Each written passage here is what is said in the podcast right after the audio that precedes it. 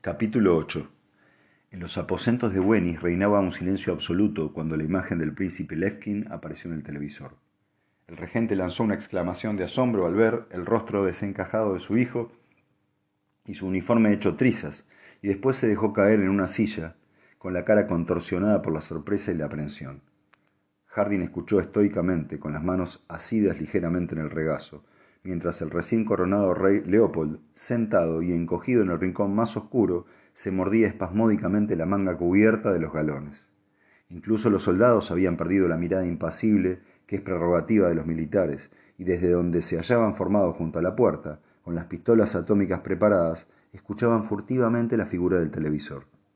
Levkin habló de mala gana, con una voz cansada que interrumpía a intervalos como si le apremiaran, y no amablemente. La flota anacroentiana, consciente de la naturaleza de su misión y negándose a tomar parte en este abominable sacrilegio, regresa a Anacreonte eh, con, el siguiente ultimátum dirigido a los pecadores blasfemos, que han, eh, que han osado utilizar la fuerza profana contra, contra la fundación, fuente de todas las bendiciones, y contra el espíritu galáctico. Que cese inmediatamente la guerra contra la verdadera fe y que se garantice a la flota, representada por nuestro sacerdote jefe Teo Porat, que dicha guerra no volverá a intentarse en el futuro y que aquí una larga pausa después y, y aquí una larga pausa y después continuó. Y que el antiguo príncipe regente Wenis sea apresado, juzgado ante un tribunal eclesiástico por sus crímenes.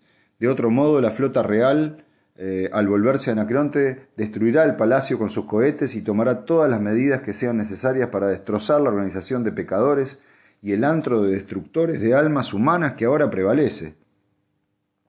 La voz concluyó con una especie de sollozo y la pantalla quedó en blanco. Los dedos de Harding pasaron rápidamente sobre la bombilla de átomo y su luz se desvaneció hasta que, en la oscuridad, el hasta entonces regente, el rey y sus soldados fueron sombras confusas, y por primera vez pudo verse que una aureola envolvía a Harding.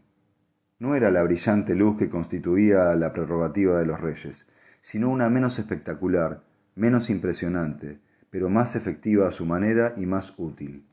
La voz de Harding fue suavemente irónica al dirigirse al mismo Wenis que una hora antes le había declarado prisionero de guerra y a Terminus a punto de ser destruido, que ahora era una sombra confusa, rota y silenciosa. Hay una vieja fábula, dijo Harding, quizá tan vieja como la humanidad, pues las grabaciones que la contienen son tan solo copias de otras grabaciones aún más antiguas, que puede interesarle. Dice así. Érase un caballo que, teniendo por enemigo a un poderoso y peligroso lobo, vivía en constante temor por su vida. Llegó a estar tan desesperado que se le ocurrió buscarse un aliado poderoso. Por tanto se acercó a un hombre y le ofreció una alianza, indicando que el lobo era asimismo enemigo de los humanos. El hombre aceptó la asociación inmediatamente y se ofreció para matar al lobo si su nuevo socio cooperaba poniendo a su disposición del hombre, a la disposición del hombre, toda su velocidad. El caballo estaba dispuesto y permitió que el hombre le, le colocara la silla y el bocado. El hombre montó, persiguió al lobo y lo mató. El caballo, alegre y aliviado, dio las gracias al hombre y dijo Ahora que nuestro enemigo está muerto, quítame la silla y el bocado y devuélveme la libertad. Entonces el hombre se echó a reír a carcajadas y contestó, Vete al infierno, al galope, y lo espolió con todas sus fuerzas. El silencio prosiguió. La sombra que era Wenis no se movió. Harding continuó sosegadamente. Espero que vea la analogía. En su ansiedad por asegurar su dominio total y eterno sobre su propio pueblo, los reyes de los cuatro reinos aceptaron la religión de la ciencia que les hacía divinos, y esta misma religión de la ciencia fue su silla y su bocado, pues ponía la sangre vital de la energía atómica en sus manos, en manos del clero, que obedecía nuestras órdenes, ténganlo en cuenta, y no las suyas. Mató usted al lobo, pero no pudo desembarazarse del hombre. Wenny se puso en pie de un salto y en las sombras sus ojos eran como ascuas. Su voz era espesa, incoherente, sin embargo, le eliminaré. Usted no escapará, se pudrirá.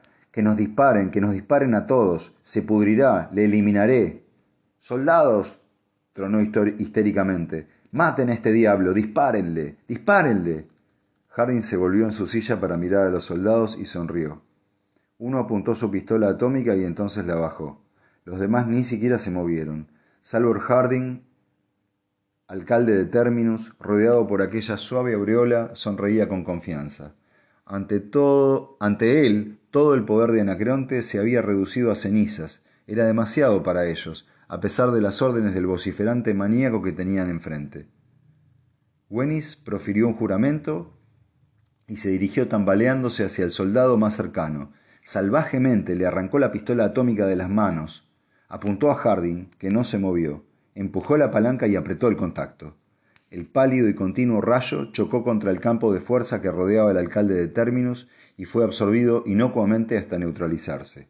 Wenis apretó con fuerza y rió desgarradoramente. Harding seguía sonriendo, y su campo de fuerza se iluminó débilmente al absorber las energías de la pistola atómica. Desde su rincón, Leopold se cubrió los ojos y gimió. Y, con un grito de desesperación, Wenis cambió de blanco y disparó de nuevo, y cayó al suelo con la cabeza desintegrada. Harding parpadeó ante el panorama y murmuró: Un hombre de acción directa, hasta el final. El último recurso.